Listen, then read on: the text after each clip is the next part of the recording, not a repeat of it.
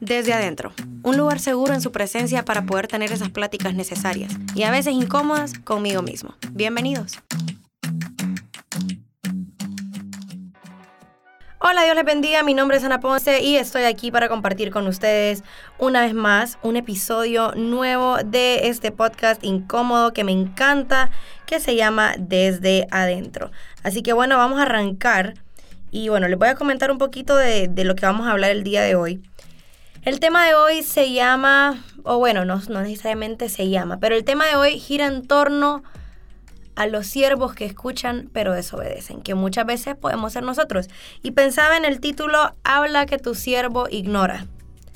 Eh, yo sé que un poquito chocante, ¿verdad? Pero, pero realmente sí me interesa mucho poder compartir con ustedes esto.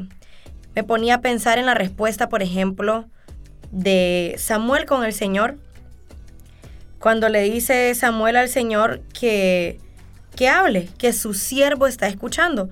Y decía yo, bueno, qué bonita la disposición de Samuel. Qué bonita la disposición de Samuel de decirle, Señor, mientras tú estés hablando, yo voy a estar aquí con un corazón dispuesto a escuchar lo que tú me quieras decir. Y me parece que es fantástico eso y me parece que también nosotros muchas veces le decimos al Señor, Señor, háblame, ¿verdad? Señor, háblame, por favor, háblame, por favor. Y qué lindo es buscar esa voz de Dios, ¿verdad? Qué lindo es buscar esa voz de Dios. Pero qué importante es escuchar la voz de Dios para obedecerla. Escuchar la voz de Dios no para ignorarla, no para hacer berrinche cuando Dios nos diga lo que finalmente Él nos quiere decir, no para enojarnos y no para seguir con nuestra vida como si nunca lo hubiéramos escuchado. Qué importante es que realmente nosotros le podamos decir, Señor, habla, que tu siervo escucha. Una de las de los significados del nombre de Samuel era oír para obedecer. Y eso me gusta un montón, un montón. Les voy a contar que em, estoy ahora, de momento estoy grabando este episodio un día 14 de febrero el Día del Amor según el mundo entero, ¿verdad? Todo el mundo celebra el amor. Pero una de las cosas que me, me llaman la atención es, no sé si han escuchado hablar de los lenguajes del amor. Si no han escuchado hablar de los lenguajes del amor, les recomiendo que lean acerca de esto, es muy interesante. Y bueno, según muchos estudios, nosotros contamos con, ¿qué? Cinco lenguajes del amor. Actos de servicio, em, palabras de afirmación, tiempo de calidad, eh, regalos y contacto físico o afecto físico, ¿verdad? Bueno, esos son los, los cinco lenguajes del amor que según algunos estudios se han encontrado y que se supone que todos tenemos dos lenguajes del amor y tiqui, tiqui, tiqui, tiqui. Pero una de las cosas que eh, me impactaban es que recientemente vi un video que decía, eh, bueno, nosotros hablamos ahora mucho los lenguajes del amor y, de decir, bueno, vamos a amarnos unos a otros y amarnos de la manera en la que lo entendemos, ¿verdad? Por ejemplo, en mi caso, uno de mis lenguajes del amor, podría decir, eh, es el tiempo de calidad. Entonces, por ejemplo, a mí los regalos, a mí, hay gente que los regalos le gustan. A mí los regalos me parecen lindos, pero no son mi primer lenguaje del amor. Para mí es más importante, por ejemplo, el tiempo de calidad. Yo prefiero no tener ningún regalo, pero tener tiempo de calidad. Entonces, las personas que están a mi alrededor me aman según el idioma que yo entiendo, según el lenguaje que yo entiendo. Igual con otras personas, ¿verdad? Yo sé que yo tengo amigas que sus regalos, sus, perdón, sus lenguajes del amor es regalos. Entonces, yo cuando las quiero hacer sentir bien, les doy algún detallito para que sepan que estaba pensando en su amistad, que la valoro, que ahí está, ¿no? Y entonces, hablando de ese tema, los lenguajes del amor, escuché a un pastor, que no recuerdo su nombre, pero decía, estamos muy acostumbrados a hablar del lenguaje del amor de nosotros, de los humanos, pero no nos ponemos tanto a pensar en cómo Dios entiende el amor. Uf, y esto me encantó porque dice, Dios entiende el amor como obediencia. ¿Cuál es uno de, los lenguajes del amor del Señor? La obediencia. Uf, esto me super pegó a mí. Cuando yo escuché esto, de verdad me super pegó porque en realidad es tan cierto. O sea, todo se resume en obedecer al Señor. Incluso ese mandamiento que Él nos da, que lo amemos a Él y que amemos a nuestro prójimo. Todos esos mandamientos para que nosotros podamos vivir eso, tenemos que obedecer, tenemos que hacerle caso a lo que Él nos dice. Él nos dice, amarás al Señor tu Dios por sobre todas las cosas, lo amarás, bueno, ¿verdad? Todas estas cosas. ¿Cómo puedo empezar a vivir yo eso? Obedeciéndolo. Si el Señor me dice que lo voy a amar por sobre todo, bueno, lo voy a amar por sobre todo. Pero al yo hacer eso, lo que estoy haciendo es obedecer lo que Él me dijo. Cuando el Señor dice amarás a tu prójimo, si yo lo hago, ¿qué estoy haciendo? Obedeciendo. Cuando el Señor me dice que tengo que amar a mi enemigo, si yo amo a mi enemigo, ¿qué estoy haciendo? Obedeciendo. Entonces, me encanta pensar que una de las maneras en las que yo le muestro a Dios que lo amo es obedeciendo. Y esto me vuelve a poner a pensar también en qué hago con la voz de Dios cuando la escucho. Y, y, pienso, por ejemplo, en un Samuel que le decía, Señor, habla que tu siervo escucha tu siervo escucha. Qué importante es escuchar. Por ejemplo, tengo, tengo un ejemplo que quiero compartirles que seguramente ya lo hemos hablado en alguna ocasión. Vemos, por ejemplo, a un Jonás, ¿sí? Un Jonás, un hombre usado por el Señor, un siervo de Dios, porque sí, servía a Dios, ¿verdad? Y en un momento él escucha la voz de Dios. El Señor habla, ¿verdad? El Señor habla y le dice, necesito que vayas a Nínive, que prediques la salvación, tiqui, tiqui, tiqui, tiqui, le da todas las órdenes que le tiene que dar. Y él lo que decide es no escuchar. Él oye, pero no escucha.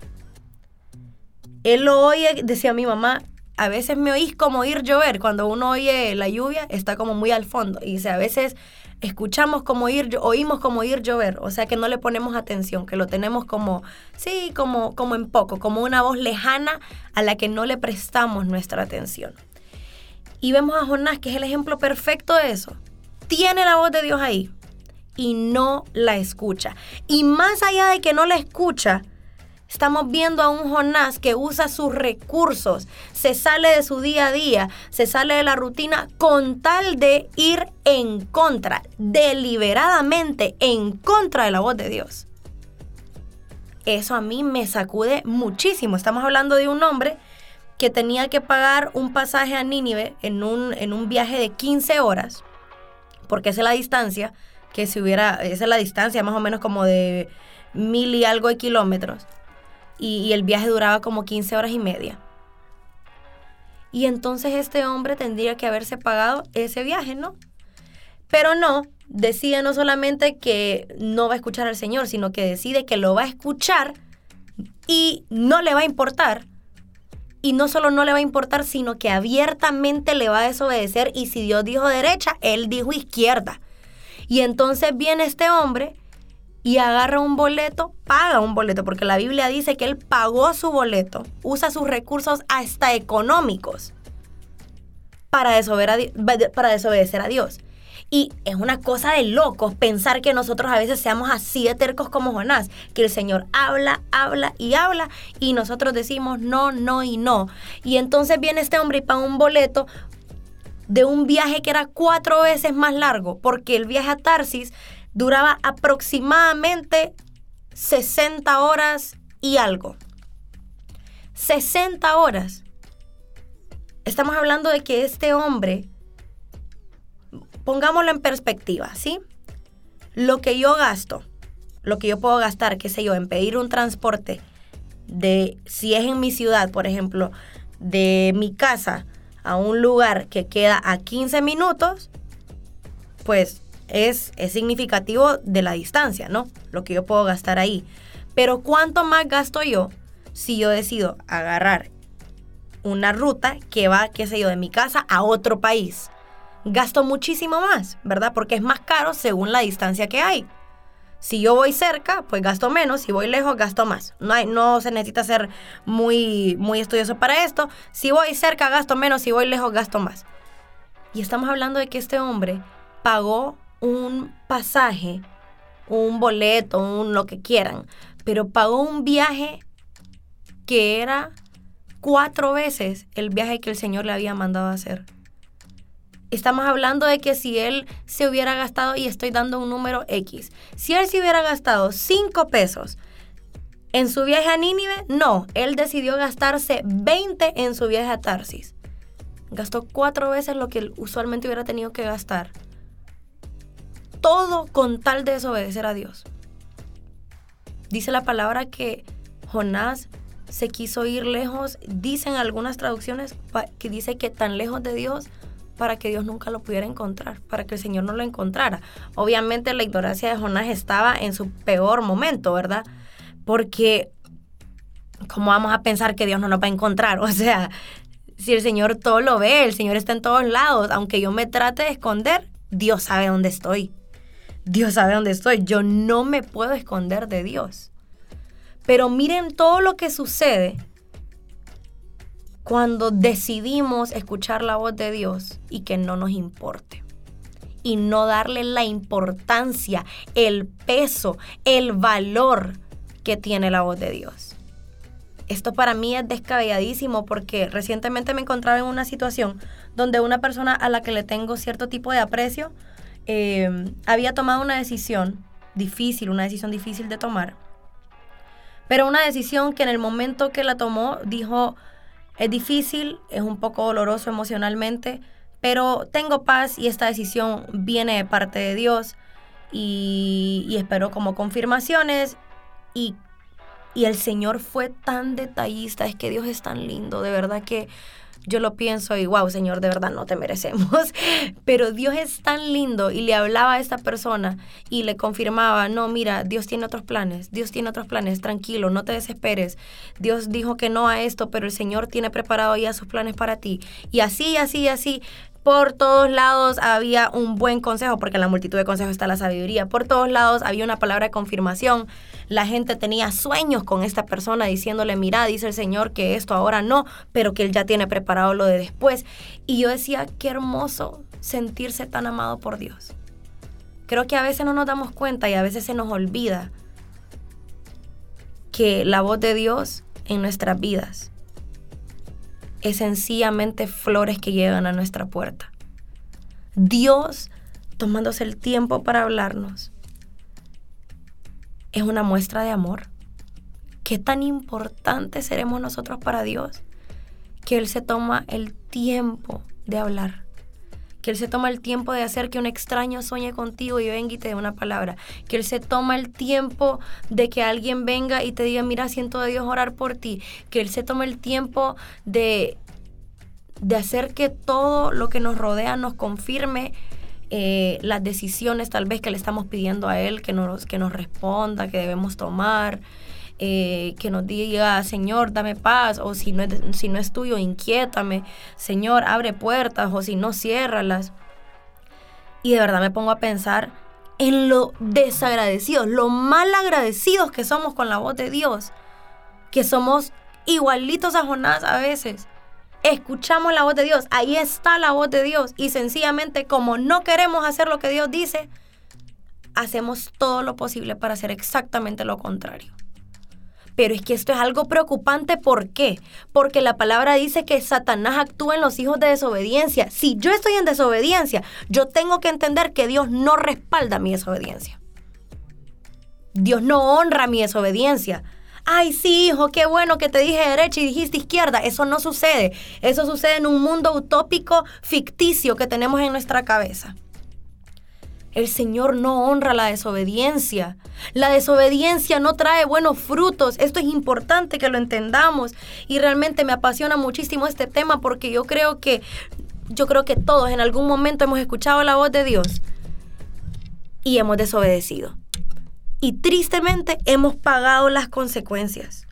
Tristemente hemos pagado las consecuencias. Yo estoy impactada de decir, Señor, qué hermoso eres tú con nosotros. Qué, qué lindo es el Señor que decide salirnos al encuentro, darnos palabra, guiarnos, tratar de evitarnos los golpes de la vida. Y a veces nosotros simple y sencillamente queremos insistir. Queremos insistir en cosas que Dios ya dijo que no. Que Dios ya te dijo, tal vez no es el momento, ahora no, tengo otras cosas en mente. Tal vez el Señor te dijo, mira, te estoy abriendo esta puerta y tú no, esa puerta no es la que yo quiero que se abra, no, no voy a entrar. Y tal vez el Señor nos cierra otra y nosotros a patadas queremos botar la puerta. Y el Señor dijo, no, ya cerré esta puerta porque no te va a hacer bien. Dice la palabra del Señor, hay caminos que al hombre le parecen correctos, pero su final es de muerte. Y podemos ver ese ejemplo perfectamente en Jonás. Imagínense a veces incluso los desconsiderados que somos. Porque las otras personas que estaban en el barco con Jonás ellos no tenían culpa de que Jonás fuera un desobediente. Pero igual tuvieron que pasar la tormenta. ¿Por qué? Porque tenían un Jonás en su barca. Porque tenían un Jonás en su barca. Un desobediente que sabía que estaba desobedeciendo.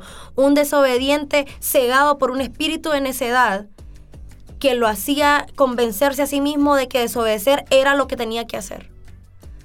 Estaba tan cegado por lo que él mismo quería hacer que le pesaba más su propia voluntad que la voz de Dios. A mí esto me sacude un montón y yo le pido al Señor que nos ayude, que nos dé claridad, que nos dé el carácter, porque a veces, a veces como Jonás, no nos van a gustar las órdenes que nos da Dios. A veces como Jonás no nos va a gustar lo que nos pide el Señor, pero sus caminos son más altos que nuestros caminos. Sus pensamientos son más altos que nuestros pensamientos. Y finalmente no le podemos decir al Señor, Señor, bueno, precisamente esa palabrita, no le podemos decir, tú eres mi Señor, si no le hacemos caso, es mentira. Es mentira, somos unos mentirosos. Si yo le digo, Señor, a mi Señor, y no hago lo que Él me pide, no es mi Señor. No estoy yo actuando como que Él es mi Señor. Porque cuando mi Señor da una orden, yo lo obedezco. Me guste o no me guste, yo le pido que me dé el carácter, que me dé discernimiento, que me dé fortaleza, que ponga el querer y el hacer en mi vida, pero yo no paso de largo su voz como que si nunca lo hubiera escuchado. Qué importante es que de verdad el que tenga oídos para oír, que oiga. Qué importante es que nosotros podamos de verdad valorar la voz de Dios, puchica, qué rico es saber que Dios lo escucha a uno. Qué rico es saber que Dios tiene cuidado de nosotros. Qué rico es saber que Dios nos habla, nos da guianza. Y meternos a un berrinche, decir, no, Señor, ya sé lo que tú me dijiste, pero no me importa. Yo lo que quiero hacer es lo que se me dé la gana. No, hombre, estamos en la calle de la amargura y la avenida de la desesperación si tomamos decisiones cuando ya sabemos que Dios dijo que no. Si Dios te abre una puerta, entra por esa puerta. Es que no me gusta esa puerta. Puede ser que entres y te des cuenta ya dentro de esa puerta que era realmente lo que necesitabas. Y termines agradeciendo. No, no puede ser. Seguramente, si Dios te abrió una puerta y tú entras por esa puerta que Él te abrió, después vas a entender que esa era la puerta que necesitabas cruzar. Después te va a encantar que Dios haya abierto esa puerta. ¿Por qué? Porque es su voluntad porque su voluntad es buena, agradable y perfecta. Su voluntad, dice la palabra del Señor, que Él conoce los planes que tiene para nosotros, planes de bienestar y no de calamidad, para darnos un futuro y una esperanza. Qué importante es que si Dios dice sí, yo digo sí. Y si Dios dice no, yo digo no. Dice la palabra del Señor eh, en Proverbios, estaba leyendo realmente Proverbios, y dice, la necedad es parte de las ideas juveniles, pero se quita cuando se corrige con golpes. Uy, vieran cómo me pesó esto, porque a veces de verdad que somos necios, y a veces nos pasa como Jonás, que hasta que no estamos literalmente que nos llevó el río, eh, literal, bueno, a Jonás fue, no fue prácticamente, no es una bonita historia, no, a Jonás literalmente se lo tragó un pez. Y la palabra de Dios dice que desde el seno del sepulcro clamó al Señor. Algunos dicen que desde el seno del Seol, dicen algunas traducciones, porque tengo que esperar yo a estar que estoy cerquita de la muerte. Es más, en la muerte y, yo estamos jugando damas chinas. No se puede. ¿Por qué tengo que esperar yo estar en una situación tan grave para decir, ay Señor, ahora sí te voy a obedecer? Este proceso que pasó Jonás, ¿era necesario? No, no era necesario. No era necesario. Hay golpes, como dice la palabra, dice, se resuelve esto con golpes. Y tristemente a veces, así somos. A veces no entendemos hasta que no nos damos el golpe de la desobediencia. La desobediencia nos llevó nos dejamos llevar, la, e, elegimos la desobediencia y finalmente, ay, llega el golpe. Y ya después, golpeados, habiendo tocado fondo, Señor, hoy sí te voy a hacer caso. Está bien, claro, el Señor es lindo. No, no está bien, pero lo que me refiero es el Señor es lindo y tiene misericordia y aún de todas las veces que tocamos fondo por desobedientes, Él nos levanta. Qué lindo que es el Señor, qué misericordioso que es el Señor. Pero ¿por qué tenemos que esperar a llegar a estas instancias? ¿Por qué tenemos que esperar a los golpes de nuestras decisiones, a las consecuencias de nuestras desobediencias para hacer caso? ¿Por qué no mejor como Samuel? Señor, habla, que tu siervo escucha. No, Señor, habla que tu siervo ignora, igual va a hacer lo que se le dé la gana porque al final es mi vida y yo te... Puchica, o sea, ¿para qué tanta señal? ¿Para qué le pedimos al Señor tantas veces que nos hables y cuando nos va a hablar nos metemos un berrinche de niño de cinco años solo porque no hace el Señor lo que yo quiero? ¿De cuándo acá el Rey del Universo se ve obligado a hacer lo que yo quiero? ¿De cuándo acá yo creo que yo estoy en posición para exigirle a Dios que haga lo que yo quiero? O que me dé la respuesta que yo quiero que me dé, tampoco. Cuando nosotros tratamos de controlar las cosas, a veces no van a salir bien. Pero cuando le cedemos el control a Dios y le decimos, Señor, sé tú el que guía mis pasos. Lámpara es a mis pies tu palabra, lumbrera a mi camino. El hombre propone, dice Proverbios, pero al final Dios dispone. Qué lindo poner nuestros planes en las manos de Dios. Dice la palabra del Señor en Proverbios también que nosotros hacemos nuestros planes que si los ponemos en las manos de Dios, nuestros planes van a tener éxito. Pero si yo quiero hacer mis planes y que salgan según lo que yo quiero, según mis berrinches, según mis caprichos, según mi mente que es tan limitada, y no me dejo guiar por el Señor, tal vez las cosas no vayan a salir tan bien como yo pienso. Qué importante es decirle, bueno Señor, este es mi deseo, esta es mi petición, este es mi proyecto, este, esto es lo que quiero hacer, esta es la decisión que debo tomar. Te pido que seas tú el que me guíe. Si es tuyo, abre puertas. Si no es tuyo, cierra todas las puertas porque yo no quiero nada que no sea tuyo. Porque lo que no viene de Dios no dura lo que no viene de Dios, difícilmente nos va a bendecir. Qué lindo es obedecer a Dios. Y yo sé que es difícil, yo sé. Yo sé que no siempre es fácil. Es fácil cuando el Señor nos pide algo que queremos hacer, claro. Pero el verdadero reto es obedecer cuando no quiero. Mi hermano siempre me dice, la obediencia selectiva no es más que desobediencia. Claro, porque mi obediencia no se mide cuando me están pidiendo que haga lo que yo igual quería hacer. La obediencia se mide cuando me están pidiendo algo que me exige.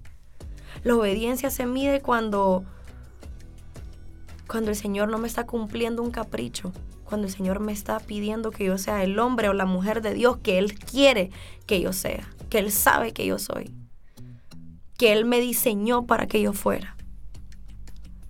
Qué importante es que nos detengamos un poquito y empecemos a preguntarle al Señor en qué lo estamos ignorando.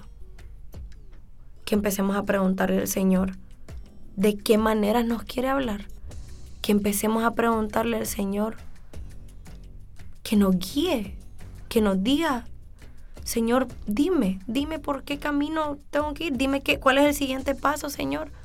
Dime qué decisiones tomar, dime a qué decirle que sí, dime a qué decirle que no. Dime cómo hacer todo. El Señor, al final el Espíritu Santo nos guía a toda justicia, a toda verdad, pero sin esa guianza, ¿a qué vamos a ser? Sin esa guianza de Él, ¿a qué nos van a guiar nuestros corazones? Esa frasecita que tiene el mundo de, ay, sí, sigue tu corazón, esa frase no. ¿Por qué? Porque el corazón es engañoso, dice la palabra. No, yo no quiero seguir mi corazón. Señor, por seguir mi corazón, ¿cuántos errores no he cometido ya? Yo no quiero seguir mi corazón, yo quiero seguir tu corazón.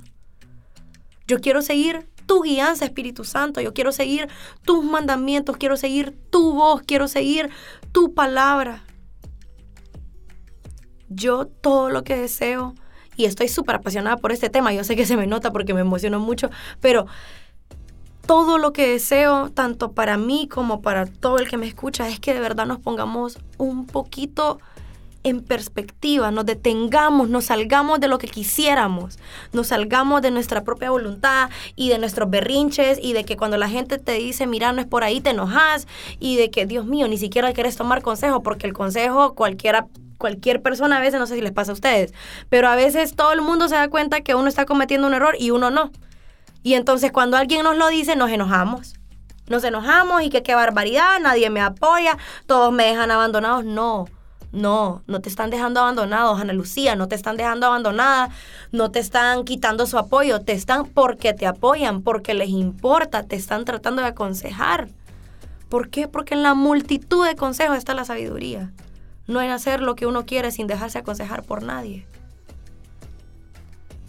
Todo mi mensaje de hoy es, cuando escuchemos, que sea para obedecer.